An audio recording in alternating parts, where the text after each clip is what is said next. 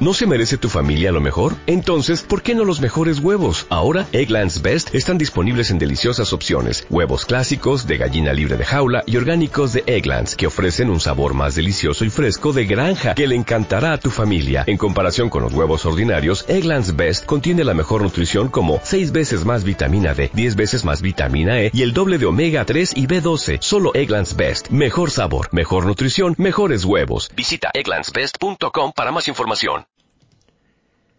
Una palabra de conocimiento de parte de Dios dice que en el libro de Ageo hay un mensaje para la iglesia de este tiempo.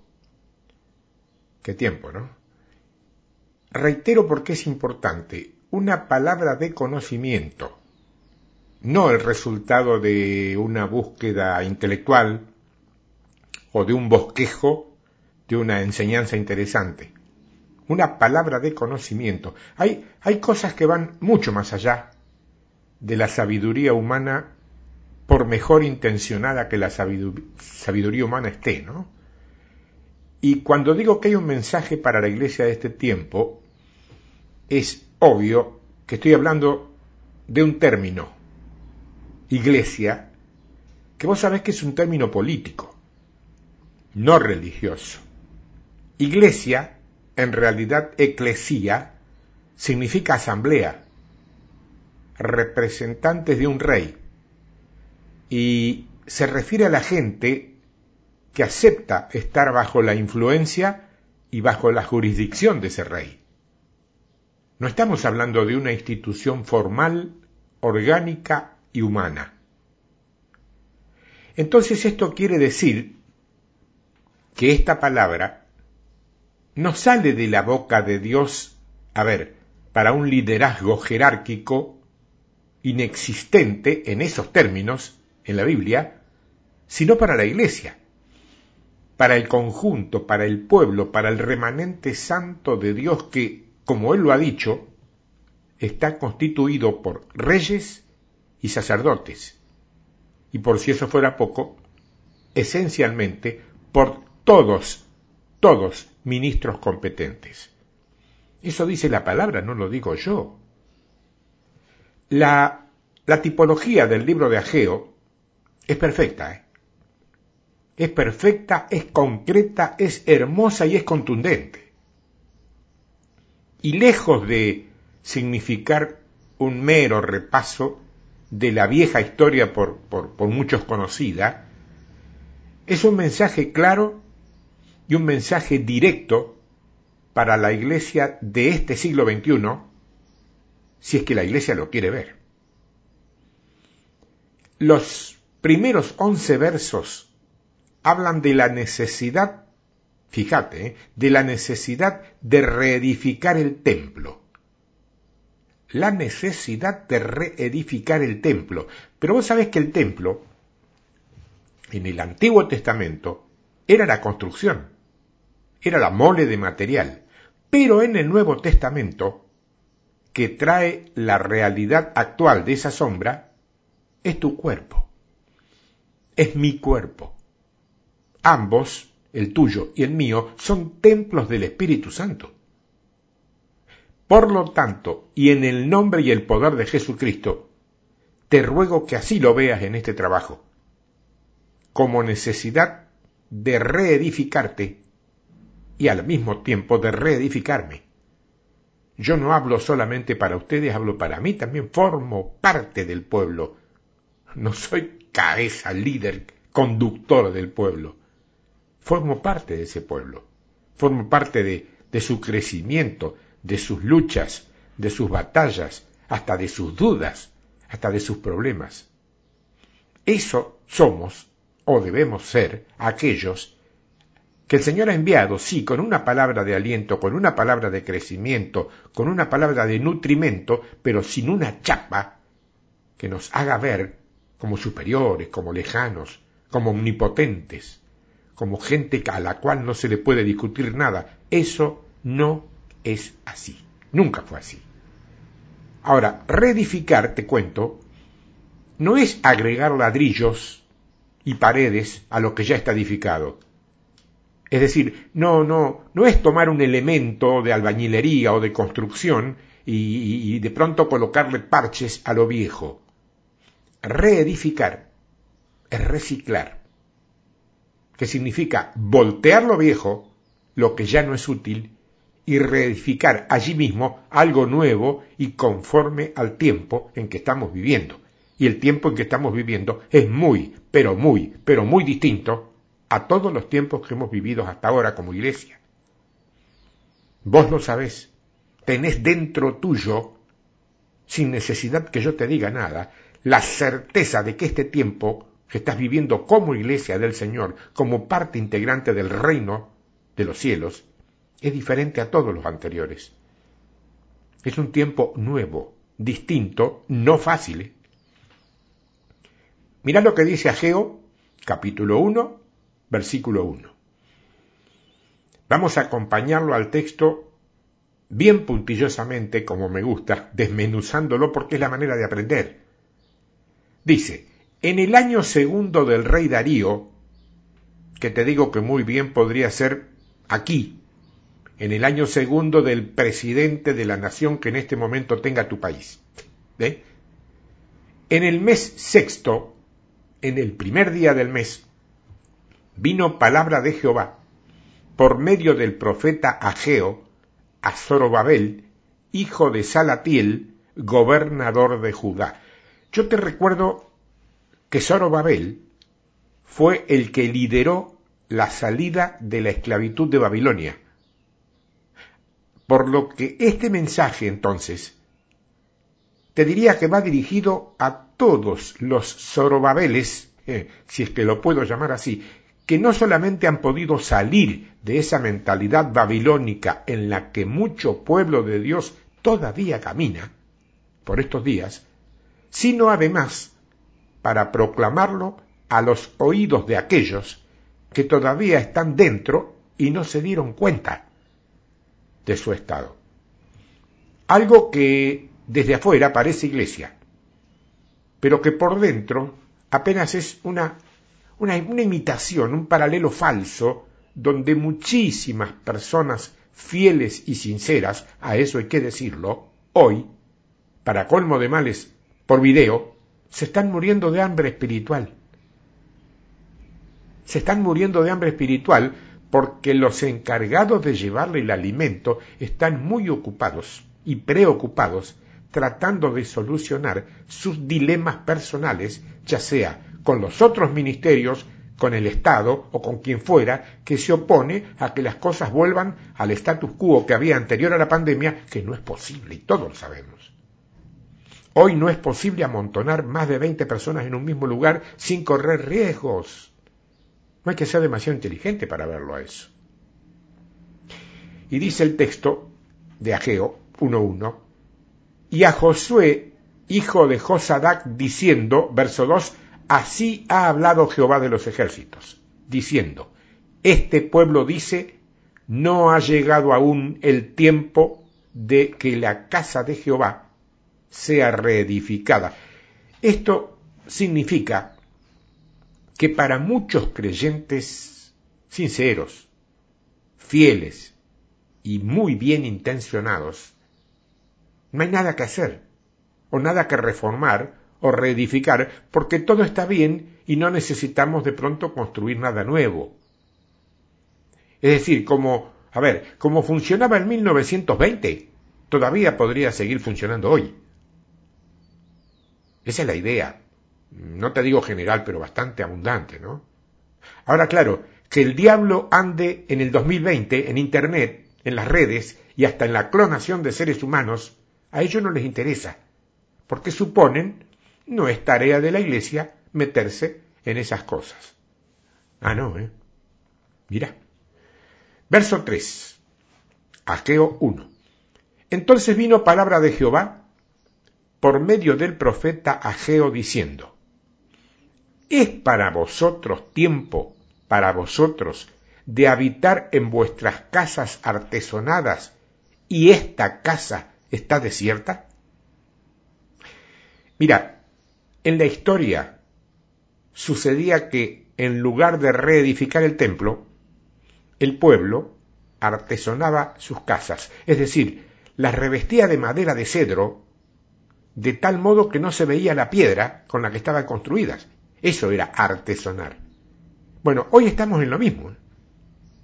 En lugar de reedificar, escucha esto por favor porque es clave, en lugar de reedificar el templo del Espíritu Santo, que está en nosotros, preferimos revestir a la iglesia que somos nosotros con actividades, con campañas cuando se podía, con fiestas cuando se podía, con congresos, seminarios, mucho ruido, mucho entretenimiento, y todo sin permitir que se vea la piedra, se vea la roca, se vea Cristo, su presencia y su manifestación. De esto habla este texto. De esto habla. Estás revestiendo, estamos artesonando nuestra casa de tal manera que no dejamos que se vea la roca. ¿Se ve la roca en tu vida? En la mía andamos las pataditas, pero trato que se vea.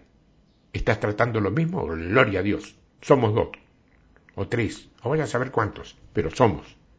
Y por eso seguimos caminando, porque somos. Verso 5. Pues así ha dicho Jehová de los ejércitos.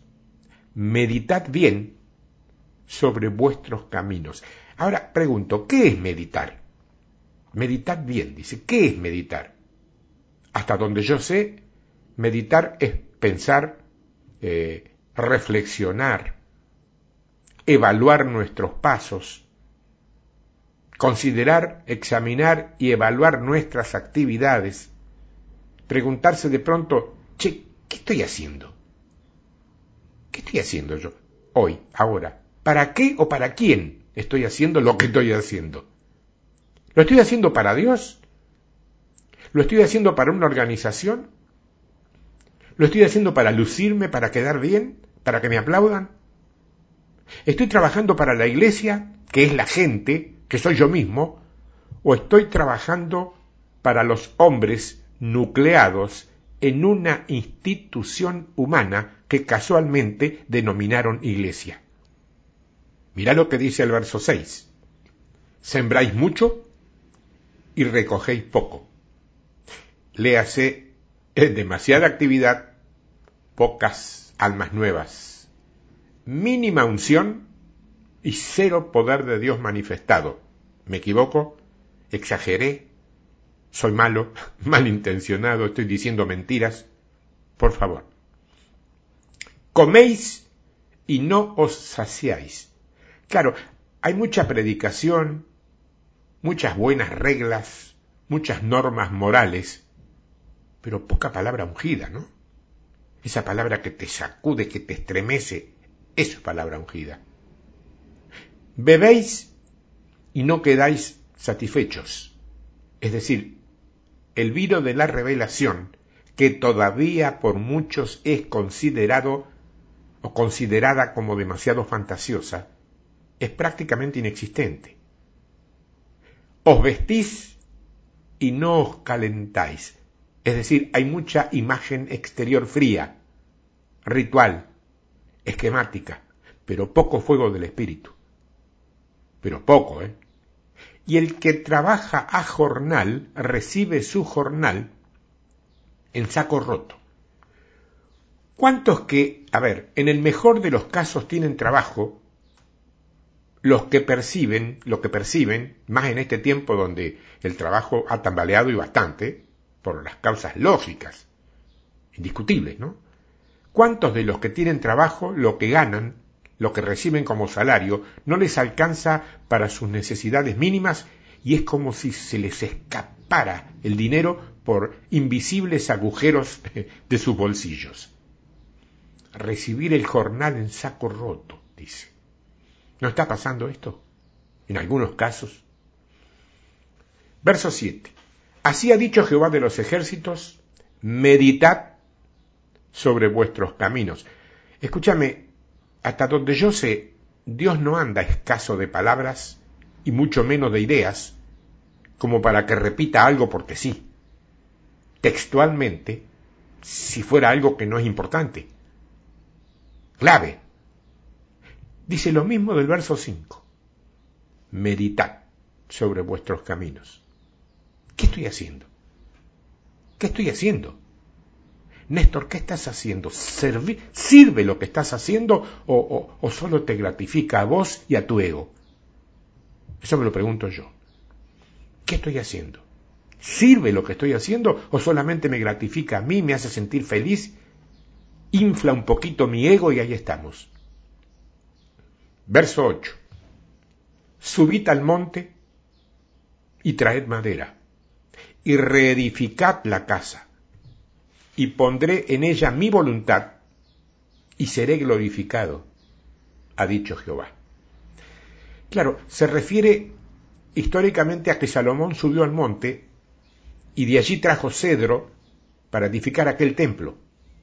Pero eso es sombra de algo que luego vamos a ver permanentemente.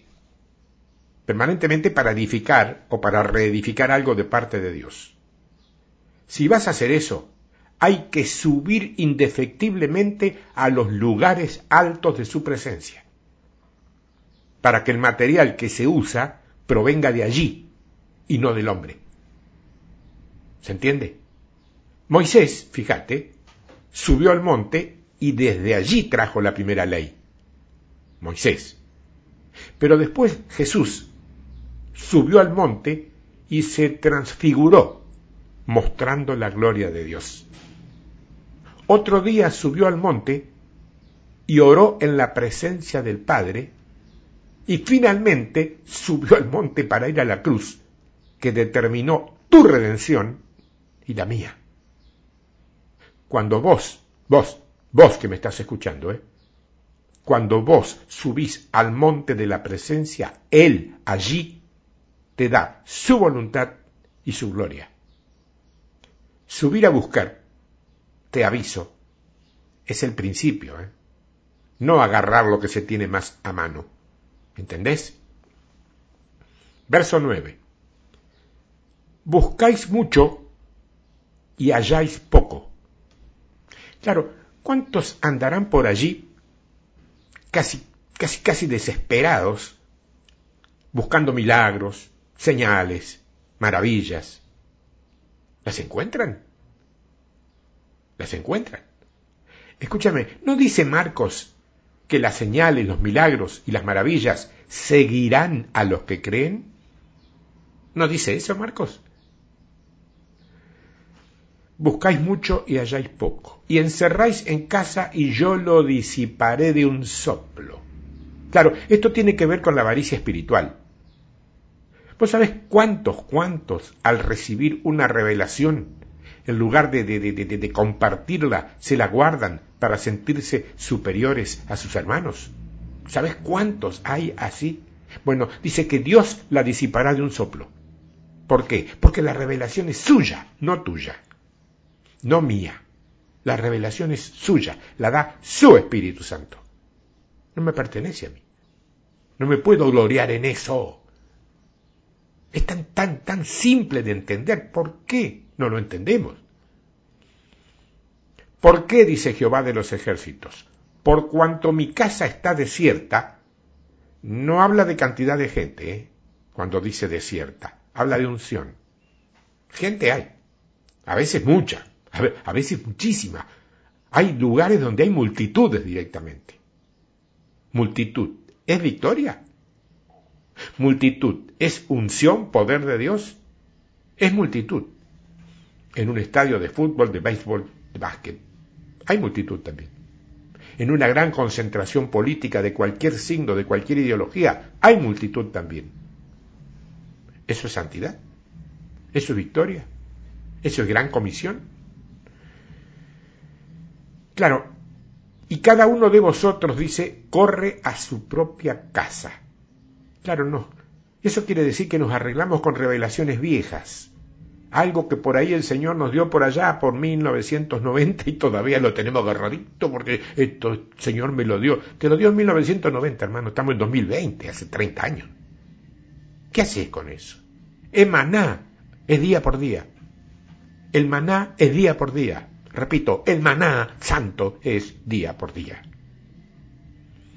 Nos arreglamos con revelaciones viejas, palabra vieja, sabiduría humana, ciencia, filosofía, reuniones de, de, de, notables cabezones teológicos, es decir, lo que tenemos guardado en nuestros archivos espirituales. Te lo termino de decir. ¿No te acordás lo que sucedía con el maná? Fresco, el maná valía una enormidad, por lo que era y por el sitio de donde venía. Guardarlo no servía. Se echaba a perder, entraba en putrefacción, olía mal, olía feo. Si te lo comías, te descomponías y dejaba de ser de origen divino, era algo más. ¿Te das cuenta? Verso 10. Por eso se detuvo de los cielos sobre vosotros la lluvia, y la tierra detuvo sus frutos. ¿Vos sabés que la misma naturaleza refleja el juicio divino cuando se ignora la voluntad de Dios? No hay, si no hay obediencia, no podés esperar bendición de la naturaleza tampoco, ¿eh? Ah, vos pensás en los desastres climáticos. Y sí, sí, sí, sí, sí, sí. Sí, sí, sí. A mí siempre me llamó la atención que en las plagas, las famosas plagas de Egipto, granizo, inundaciones, son equivalentes a desastres climáticos, ¿no? Si no hay obediencia, no podés esperar bendición. Obediencia produce bendición, pero también produce autoridad. Y la que te da la bendición es la autoridad, pero no la autoridad tuya, la autoridad de Él en vos. Verso 11. Y llamé la sequía sobre esta tierra y sobre los montes. Es como si Dios se hubiera ido, ¿no? ¿No te sentiste así alguna vez? Como que Dios se fue y no te, lleva mal apunte. A mí me ha pasado. ¿A dónde estás, Señor? ¿Te fuiste? No, no, no, no, está ahí.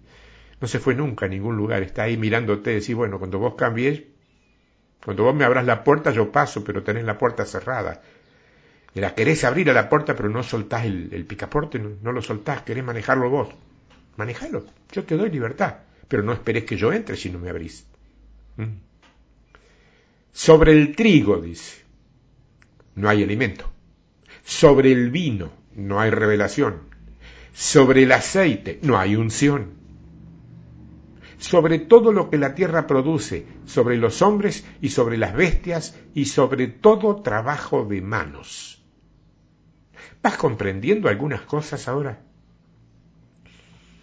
Esto está mucho, está mucho más claro en Malaquías. Malaquías capítulo 3, versos 9 al 11, donde Dios dice que pesa una maldición sobre quien le desobedezca y sobre quien le robe.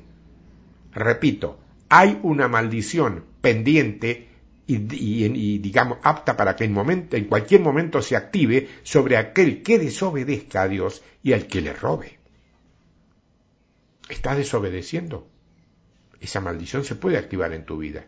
No desobedezcas. ¿Estás robándole a Dios en algo? No le robes. No estoy hablando de dinero, ¿eh? Esto se usa mucho para el dinero. Puede ser tiempo.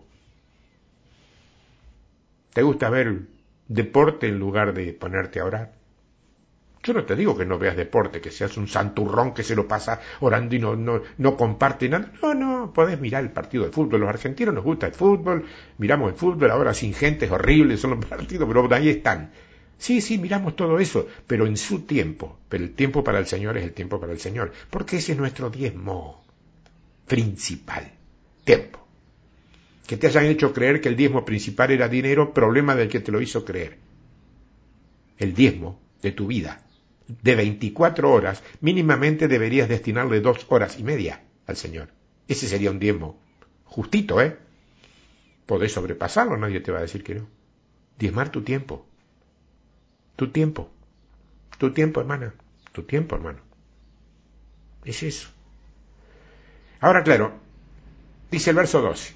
Y oyó Zorobabel, hijo de Salatiel, y Josué, hijo de Josadac, sumo sacerdote, y todo el resto del pueblo, la voz de Jehová su Dios, y las palabras del profeta Ageo, como le había enviado Jehová su Dios, y temió el pueblo delante de Jehová. Y dice el verso 13. Entonces Ageo, enviado de Jehová, habló por mandato de Jehová al pueblo, diciendo, Yo estoy con vosotros, dice Jehová Fíjate que pese a todo lo que viene diciendo antes, Dios se preocupa que ellos sepan que igualmente está con ellos. ¿Viste cuando vos decís, uy, mira el lío que me armó, o que se me armó el... ¿Qué despelote que tengo? Dios se me fue de mi vida. No, no, no, Dios no se va de tu vida. Dios nunca se va de tu vida, salvo que vos lo eches y le des entrada al Dios de este siglo, con minúscula. En ese caso, tampoco se va, pero se hace a un lado porque es tu decisión, pero Él no se va de tu vida. Eso de que Dios te va a castigar y te abandona. Dios no te abandona. Por ahí se tiene que cruzar de brazos porque si querés hacerlo todo vos, Él te deja. Dios respeta tu voluntad, es lo que muchos todavía no entienden. Dios respeta tu voluntad. Así tu voluntad sea la de irte al infierno. Te la respeta se entristece, se amarga, puede hasta llorar porque Dios tiene emociones, por tu pérdida, pero el que decide sos vos, y tu voluntad es respetada. Ahora, si tu voluntad es respetada por Dios, yo me pregunto, ¿por qué no es respetada por otros hombres que dicen representar a Dios? La misma promesa que Jesús hace en Mateo 28 cuando dice, yo estoy con vosotros todos los días hasta el fin de los tiempos. No dice a menos que, salvo que, pero en una de esas, no, no, no, no. Jesús dice, yo estoy con vosotros todos los días hasta el fin de los tiempos, más allá de tu comportamiento. Porque esto es amor, y esto es misericordia, y esto es por gracia, no por méritos. Y despertó Jehová el espíritu de Zorobabel, verso 14, hijo de Salatiel, gobernador de Judá, y el espíritu de Josué, hijo de Josadac, sumo sacerdote, y el espíritu de todo el resto del pueblo, y vinieron y trabajaron en la casa de Jehová de los ejércitos, su Dios, en el día veinticuatro del mes sexto, en el segundo año del rey Darío. ¿Sabe que la palabra despertó aquí es la palabra ur, U-eret, ur. ¿Sabes lo que significa? Levantar, provocar, excitar, incitar, motivar o abrirle los ojos a alguien. La palabra ur, el vocablo ur, aparece unas 75 veces más o menos en el Antiguo Testamento y se la utiliza tanto para describir un águila excitando a su nidada como al despertar de un instrumento musical que se dispone a tocar. Pues sabes que en Isaías Dios despierta al profeta cada mañana y despierta también su oído para que escuche el mensaje divino. Y en este texto preciso, ¿eh? se nos deja ver que a los que se atreven a salir de Babilonia, es decir, a salir de la Babilonia espiritual en la cual una gran parte de la iglesia todavía anda en estos días, es necesario despertarlo, abrirle los ojos y los oídos espirituales, porque por años han vivido en esclavitud y en rutinas religiosas, y entonces es natural que estén dormidos y que estén ciegos y de esa manera no pueden ver y mucho menos reconocer las cosas del reino. Por eso es tan complicado y difícil. Hacerle entender lo que es el reino de Dios a gente que ha caído, ha caído, ¿eh? no, hablemos mal de esa gente, ha caído víctima de un espíritu de religiosidad, hacerle entender las virtudes o cómo funciona el reino de Dios, es como tratar de, de que un ciego de nacimiento entienda cómo es el color azul. Es terrible. Han estado demasiado tiempo manejándose mediante la sabiduría humana, aunque fuera y a veces lejos del propósito y la voluntad de Dios. Nadie podrá reedificar correctamente si no es capaz de oír la voz de Dios en este tiempo. Repito esta frase final la tengo anotada para que no se me olvide a mí, para que no se te olvide a vos. Nadie podrá reedificar correctamente si no es capaz de oír la voz de Dios en este tiempo. El primer punto que caracterizaba a esta gente, al igual que caracteriza a muchos hoy, ¿eh? era la apatía. La apatía, el, el, desinterés. Algo así como, como, como si importaran muy poco las cosas de Dios. ¿Vos no escuchaste hablar de, de, las cosas de Dios a gente que habla como, como si estuviera hablando de, alguna filosofía extraña o, de algún detalle de cronología política, con un tecnicismo y, una expresión académica, a mí me, me, me levanta me levanta la temperatura eh, pulpística, eso porque me hace sentir mal, porque yo creo firmemente, fielmente, en la intimidad con Dios, con mi Padre. Y también creo que para tener cualquier clase de intimidad es necesaria la pasión. Si no tenés pasión, no podés tener intimidad en nada. Yo no puedo hablar de las cosas de mi Padre sin pasión. Seré sanguíneo, seré bocón, llámame o tasame como vos quieras, como me veas, como me escuches, como me disiernas.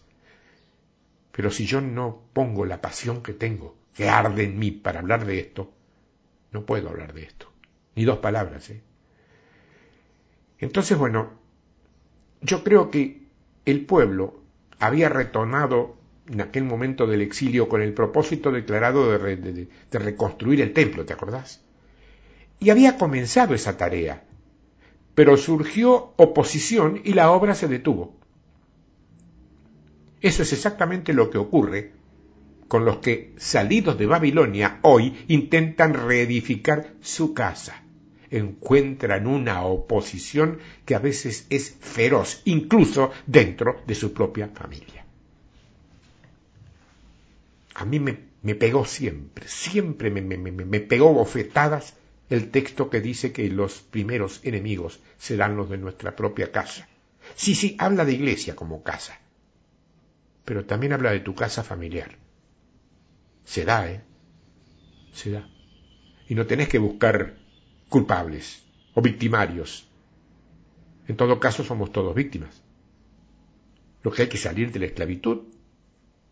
El esclavo que logra salir, lo primero que tiene que hacer es ayudar a salir a otro esclavo.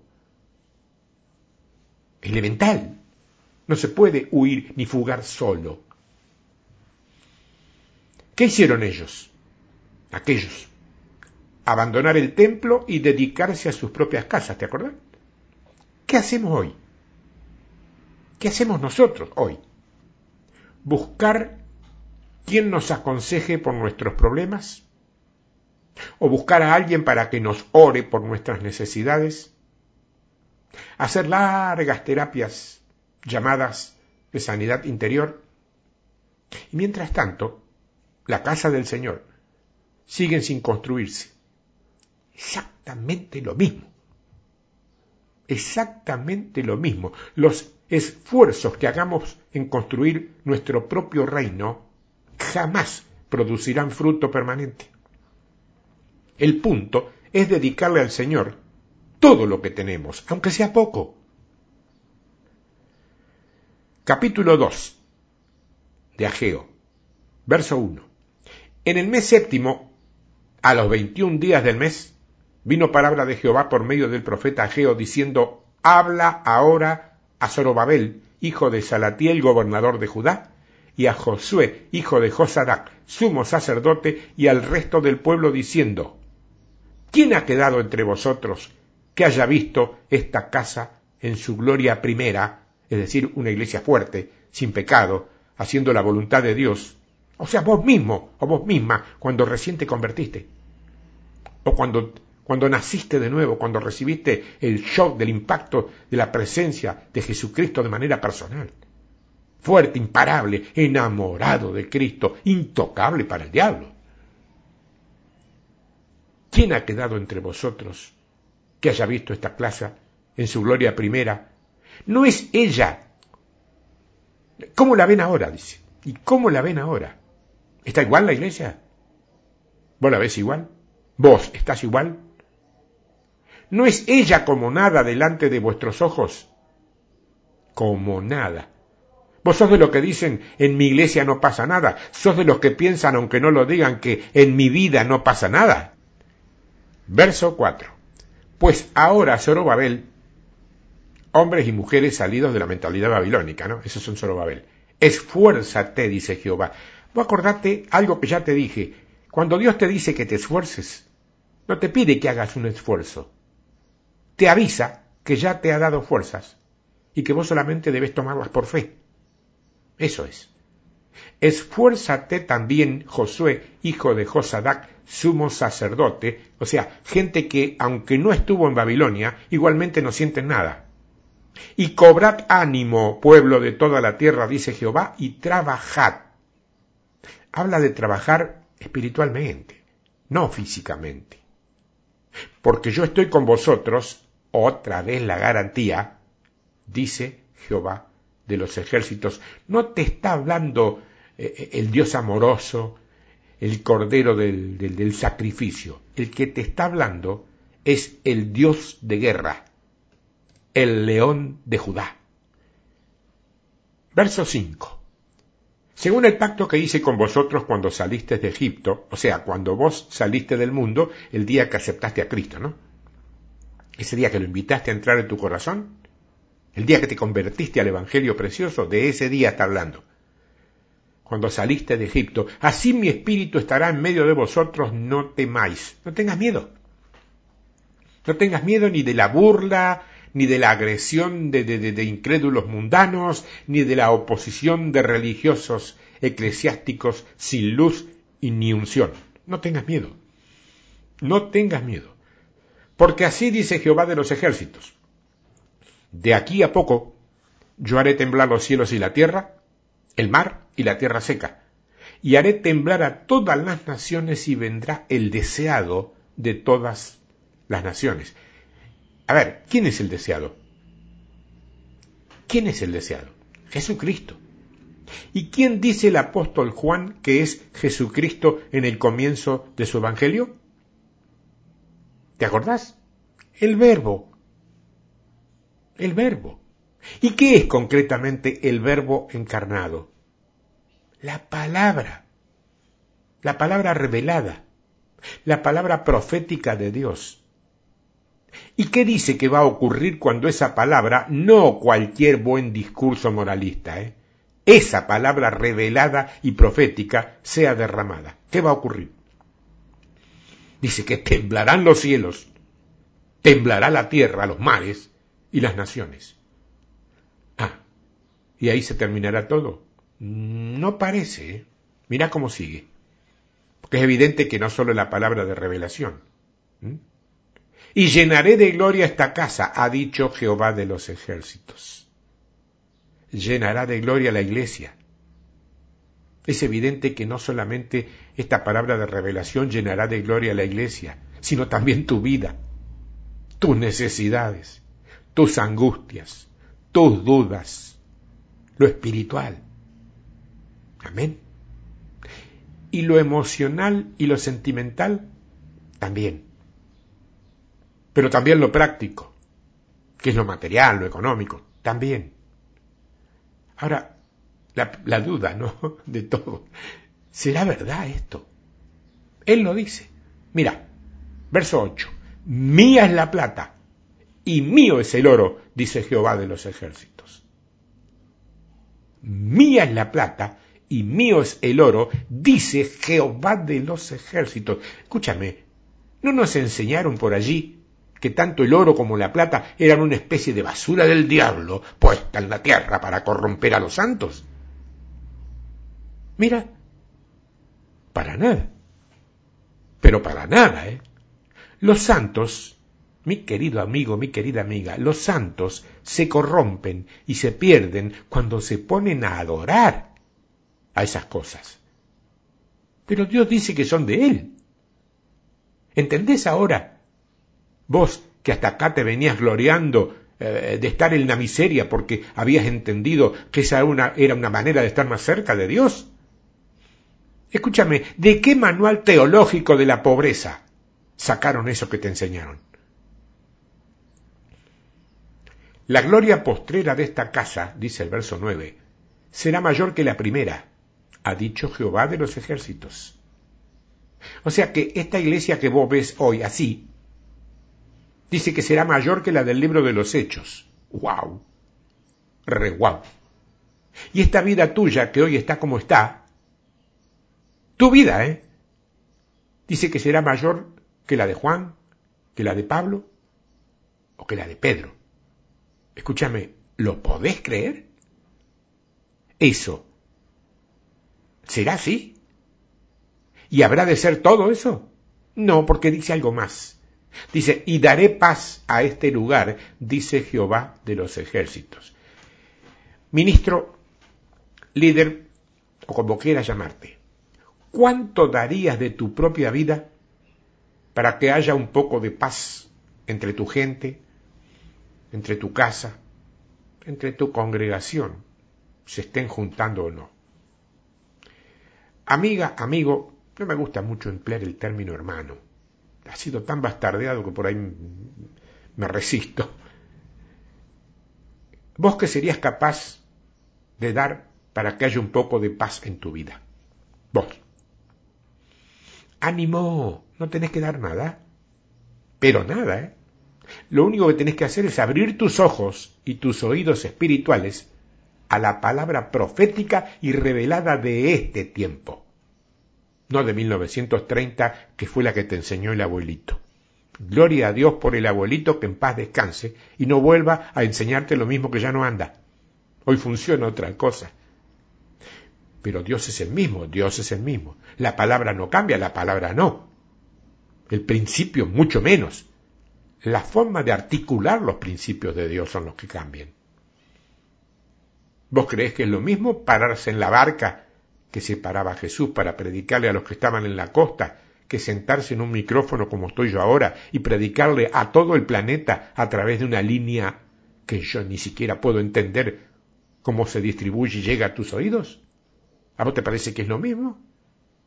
Lo que tiene que ser lo mismo es el fundamento, el principio, la base y el alma, si querés llamarlo así, de lo que te estoy diciendo. Que tiene que ser lo mismo que dijo Jesús, no algo opuesto o adornado. Lo mismo. Jesús pronunció la palabra amor. Amor. Ahí andamos. Viva el amor. Pero también pronunció la palabra pecado. No me la escondas entonces. No me escondas la palabra pecado. Seguí predicando del pecado. El pecado sigue estando. Bueno, en estos nueve versos hemos visto el segundo problema que existe, que es el desaliento. Del mismo modo como en aquel tiempo algunos de los exiliados habían visto el templo de Salomón con toda su, su majestuosidad, y ya no se podían asombrar con nada de lo que vieran, por espectacular que fuera, así también muchos de los que han dejado atrás la mentalidad apática, fría y técnica de la iglesia babilónica, se olvidarán muy fácilmente del despertamiento y del avivamiento que el auténtico mover de Dios trajo un día a sus vidas. Como para dejarse impresionar demasiado, por ese pequeño circo que algunos han montado para reemplazar a un inexistente o ausente poder y manifestación de Dios. Y dice que el desaliento, o que a ese desaliento de los mayores, influenció a los más jóvenes y determinó que la obra se detuviera. Yo creo que hoy está pasando exactamente lo mismo. ¿eh? ¿Alguien podrá ver hoy a jóvenes ungidos trabajando a full para el reino? Pocos, ¿eh? Al menos yo he visto pocos. Gloria a Dios si vos viste más que yo. Porque la mayoría, en el mejor de los casos, cuando todo esto estaba normal, todavía no, no había pandemias que frenaran todo, la mayoría andaban entretenidos en campamentos, congresos, reuniones, y en el peor de los casos, torneos de fútbol de mesa, tenis de mesa, campeonatos de fútbol, rugby, interiglesia, eso sí, para confraternizar con los hermanitos. Eso es desaliento. La forma, la manera, la llave para salir de ese estado de desaliento es tomar la palabra, darle toda la dirección a Dios y prepararse para ver y para vivir su gloria en cada uno de nosotros, sin delegados y sin intermediarios como ministros competentes que somos todos. Todos. Y dice el verso 10. A los 24 días del noveno mes, en el segundo año de Darío, vino palabra de Jehová por medio del profeta Ageo diciendo, Así ha dicho Jehová de los ejércitos. Pregunta ahora a los sacerdotes acerca de la ley diciendo, si alguno llevare carne santificada en la falda de su ropa, y con el vuelo de ella tocare pan o vianda o vino o aceite o cualquier otra comida, ¿será santificada? Y respondieron los sacerdotes y dijeron, no. Y dijo Ageo, si un inmundo a causa de cuerpo muerto tocare alguna cosa de estas, ¿será inmunda? Y respondieron los sacerdotes y dijeron, inmunda será. Y respondió Ageo y dijo, así es este pueblo y esta gente delante de mí, dice Jehová, y asimismo toda obra de sus manos y todo lo que aquí ofreces es inmundo. Sabes que este tercer mensaje de Ageo llega al pueblo aproximadamente dos meses después del segundo mensaje. Pero antes de eso, el profeta les recuerda que la santidad, la santidad, de ninguna manera es transferible. Porque no se produce de afuera para adentro, se produce de adentro para afuera, la santidad. No estoy hablando de hipocresía, de simulación y de represión, estoy hablando de santidad. Es valioso que vos te unas permanentemente con, con, personas santas, pero eso no te va a hacer santo a vos. Tu santidad va a sobrevenir por otra vía. Sin embargo, la verdadera intención de fondo de Ageo era explicarles que Tres meses de trabajar en el templo no pueden compensar años de negligencia. El templo no hace prodigios. La gente todavía debe enmendar sus vidas. Era así en aquel tiempo. Imagínate ahora. Porque esta es una confusión que todavía perdura. ¿eh? Y convengamos que eso sucede a favor que muchos líderes y maestros de la palabra han entendido, y así lo han enseñado, que el creyente va mejorando su estándar delante de los ojos de Dios en función de cuánta actividad tenga dentro del templo de la congregación local a la cual asisten. Y en razón también del nivel o de la calidad que tenga esa actividad. No entienden que nadie puede impresionar a Dios con su trabajo mucho menos atreverse a imponerle condiciones para determinado tipo de bendiciones. ¿Cómo le vas a decir, Dios, vos tenés que bendecirme porque yo, ¿cómo te atreves? Temor a Dios no es miedo, es reverencia. Cualquier tarea que un creyente hace en el templo solamente resultará de bendición si es sustentada por la unción del Espíritu Santo, que naturalmente no es un bien de capital que puedas comprar, ¿eh? es el resultado de una gracia especial de Dios derramada sobre todos aquellos que con fidelidad y con humildad son obedientes al propósito de Dios, sin prestarle atención al propósito suyo propio. La santidad, acordate, no es un punto al cual tenés que llegar para después ponerte a celebrarlo como una hazaña, sino que es el punto de partida donde el creyente comienza a ser útil para el reino más allá de sus esfuerzos personales y carnales. Concreto, la santidad no es un lugar al cual tenés que llegar, es el punto de partida para empezar a servir para algo. ¿Fui claro? Verso 15. Ahora pues, meditad en vuestro corazón desde este día en adelante, antes que pongan piedra sobre piedra en el templo de Jehová. Atención. ¿eh? Fíjate, no sé si prestaste atención, es la tercera vez que se nos demanda meditar. Antes de intentar algo, meditar si es intención nuestra, que por mejor que sea es humana, o si es mandato real de Dios. Meditar, reflexionar, pensar, orar. Antes que sucediesen estas cosas, venía, venían al montón de veinte efas y había diez. Venían al lagar para sacar cincuenta cántaros y había veinte. O sea que estaban hablando de escasez. Os herí con viento solano, dice el verso 17, con tizoncillo y con granizo en toda obra de vuestras manos. Hoy mismo, hoy mismo, ¿eh? Dios está utilizando simbólicamente viento solano, tizoncillo y granizo para alentarnos, para alertarnos de nuestra desobediencia. Y nosotros, que nos leímos todos los libros de guerra espiritual, suponemos que estamos debajo de un ataque diabólico. Estamos bajo ataque diabólico. Entonces empezamos a reprender al diablo, a todos sus demonios, y no caemos en cuenta que no es el diablo, es Dios. Es Dios. Mira qué es lo que desea Él. Mas no os convertisteis a mí, dice Jehová no os convertisteis a mí. Dios quiere que te conviertas a Él. Pero yo levanté la mano, pasé al frente, yo no te estoy diciendo lo que hiciste externamente.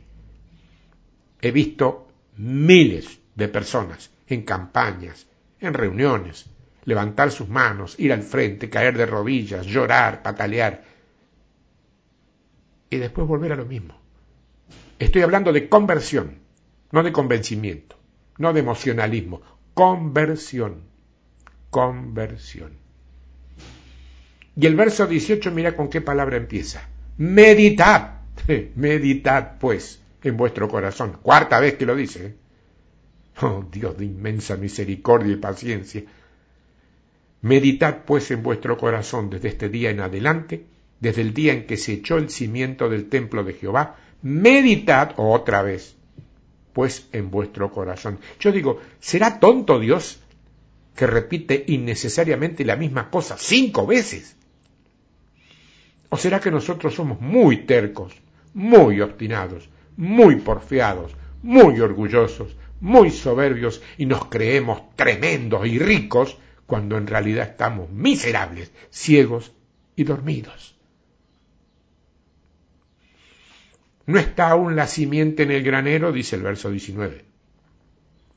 Ni la vid, ni la higuera, ni el granado, ni el árbol de olivo han florecido todavía, mas desde este día os bendeciré. Es tremendo. Es tremendo porque parece contradictorio, ¿viste? Dios no está de acuerdo con nada de lo que hacemos. Nos ordena meditar, reflexionar, en toda la obra que estamos haciendo fuera de su voluntad y su propósito. Sin embargo, así y todo, dice que nos bendecirá. ¿Por qué? ¿Por qué? Porque Dios es amor y es misericordia, además de soberano. Dios les dice, desde este día en adelante, lo que destaca que sus bendiciones representan poner su propósito en primer lugar. De todos modos, la palabra es segura, aunque sea inmerecida, y da cuenta de la inclaudicable provisión de parte de Dios. Y dice el verso 20, vino por segunda vez palabra de Jehová a Geo a los veinticuatro días del mismo mes, diciendo, habla a Zorobabel, gobernador de Judá, diciendo, yo haré temblar los cielos y la tierra, y trastornaré el trono de los reinos. Esto es como decir que trastornará, trastornará el aparentemente omnipotente poder político o ideológico humano.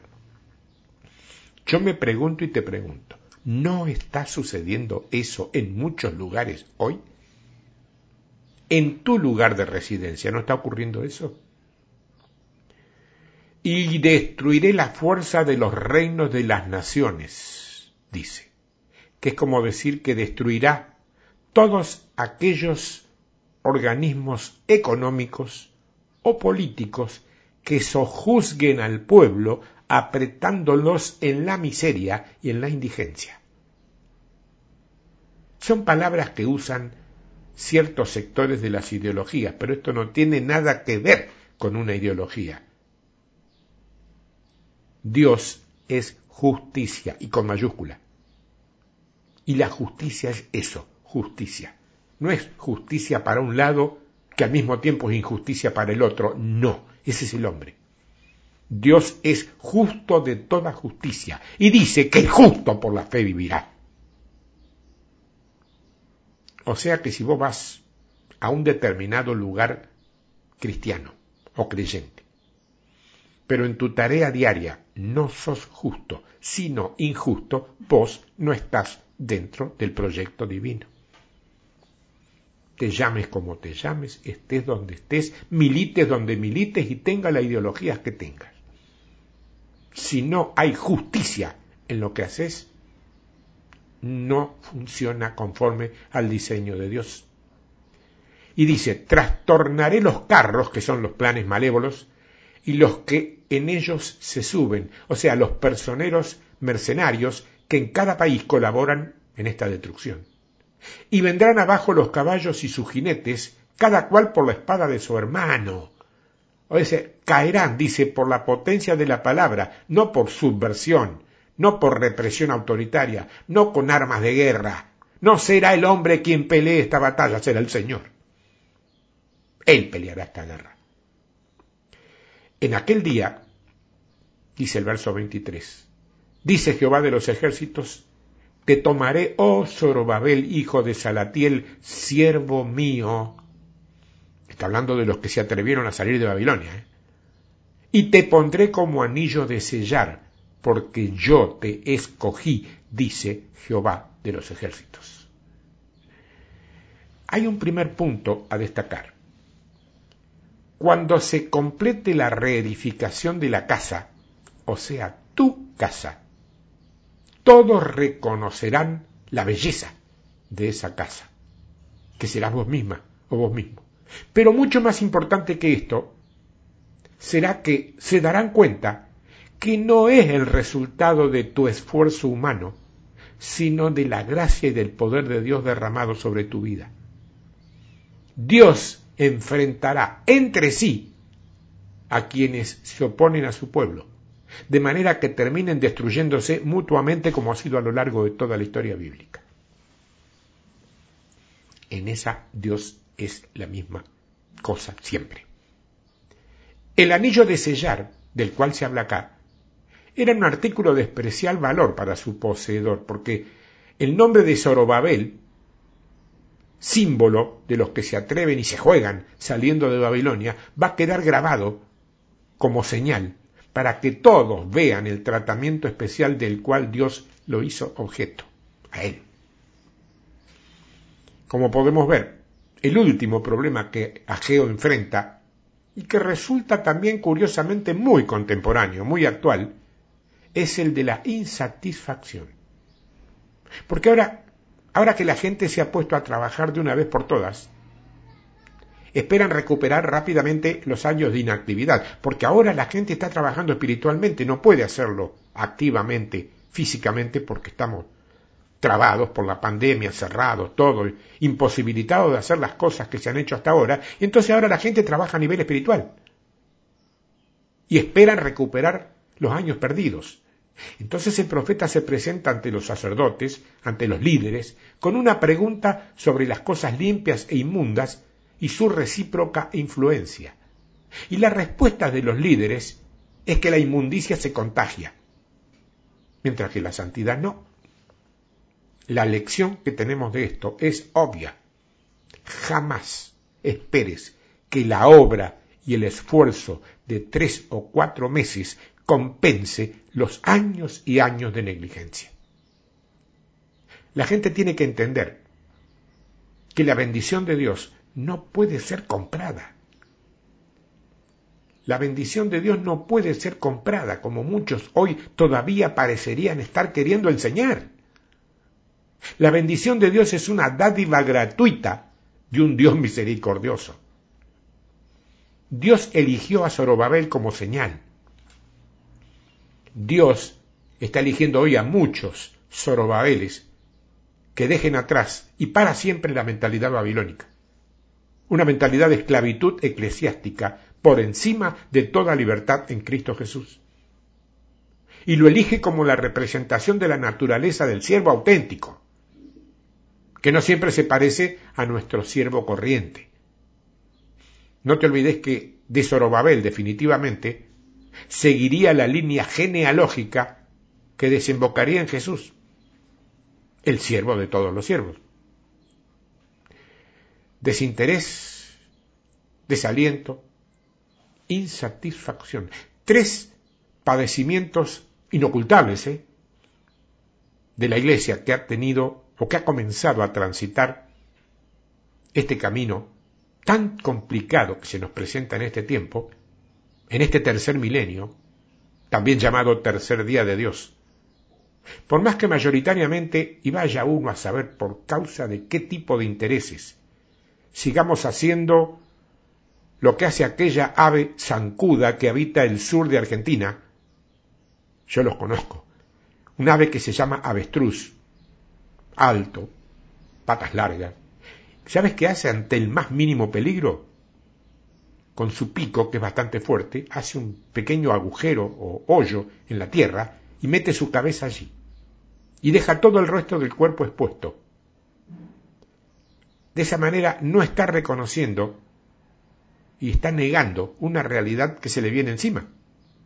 Y nosotros hacemos lo mismo, no reconocemos y negamos a una realidad que cada día es más notoria de desinterés, de desaliento y de insatisfacción. Y de esa forma podamos llegar algún día a colocarnos el anillo de sellar de Zorobabel, salido de la esclavitud religiosa, salidos de la ritualidad, salidos de toda esa iglesia administrativa y técnica, política y doctrinar, sí, doctrinariamente denominacional que tiene Babilonia, y decretemos con ese sello la activación definitiva del auténtico, genuino poder y propósito de Dios en la tierra. Ese es nuestro trabajo. No recibimos otra cosa, ¿eh? no recibimos otro mandato. Nuestra gran comisión está muy lejos de constituir fuerzas políticas para apoyar determinados gobiernos. No vinimos a eso. Pero eso está bueno, hermano. Está bueno, yo no digo que no esté bueno. Si vamos a mejorar un poco el estándar de vida, está bueno, pero no vinimos a eso. No me pierdan de vista el objetivo central, o sea, no dejes que el arbolito te tape el bosque. Y hoy estamos llenos de arbolitos. Y hay muy poco bosque a la vista. Ay, nuestros padecimientos. Son, ¿no? Son de estos tiempos.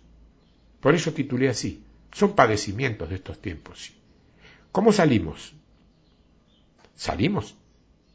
¿Los hijos de Dios? Sí, seguro. No estamos presos, no estamos prisioneros. Simplemente estamos aceitando las máquinas para funcionar a pleno ni bien se pueda. Ah, ¿todo va a volver a la normalidad? No lo sé. No sé lo que Dios va a permitir o no permitir en este tiempo, ¿eh? no lo sé. No sé cómo termina esto, ¿eh? no lo sé. Lo que sí sé es que esto es un antes y un después. Y después de esto, nada, nada, absolutamente nada va a volver a ser igual. Ni siquiera tu casa, tu vida, vos misma o vos mismo. Eras una o uno antes de la pandemia. Vas a ser otro o otra después. ¿Vas a reedificar tu templo? ¿Vas a reedificar la casa de Dios que mora en tu vida? ¿O te vas a distraer con artesonados colocando maderas para que no se vea la roca que hay en vos. Ese es el punto. A eso tenés que tomar como palabra profética y ungida y hacerlo tuya y ponerlo por obra. Y de mí olvídate de la palabra no, porque esa es la que hoy hizo un agujero en tu corazón y si Dios quiere se va a quedar a morar, a vivir allí, para que germine y rinda fruto a ciento por uno. Te bendigo y te amo. Si querés compartir algo de esto, vos sabés que me podés escribir siempre a tiempo de victoria yahoo.com.ar o tiempo de victoria gmail.com, que es mi otro correo. Eh, no me molesta que me escribas. No me pidas debates, no me pidas que me explaye teológicamente, porque no me dan los tiempos para eso. Es mucho el trabajo que, estamos haciendo aquí y bueno, lo hacemos con el, con el mejor de, de los grados y el esfuerzo que Dios pone en nuestro corazón. Pero no me exijas grandes respuestas, pero todo lo que quieras saber y yo pueda contestarte en esos correos, con gusto. Contesto, leo y respondo todo personalmente, no tengo intermediarios. Dios te bendiga. Nos vemos la próxima semana si Dios quiere.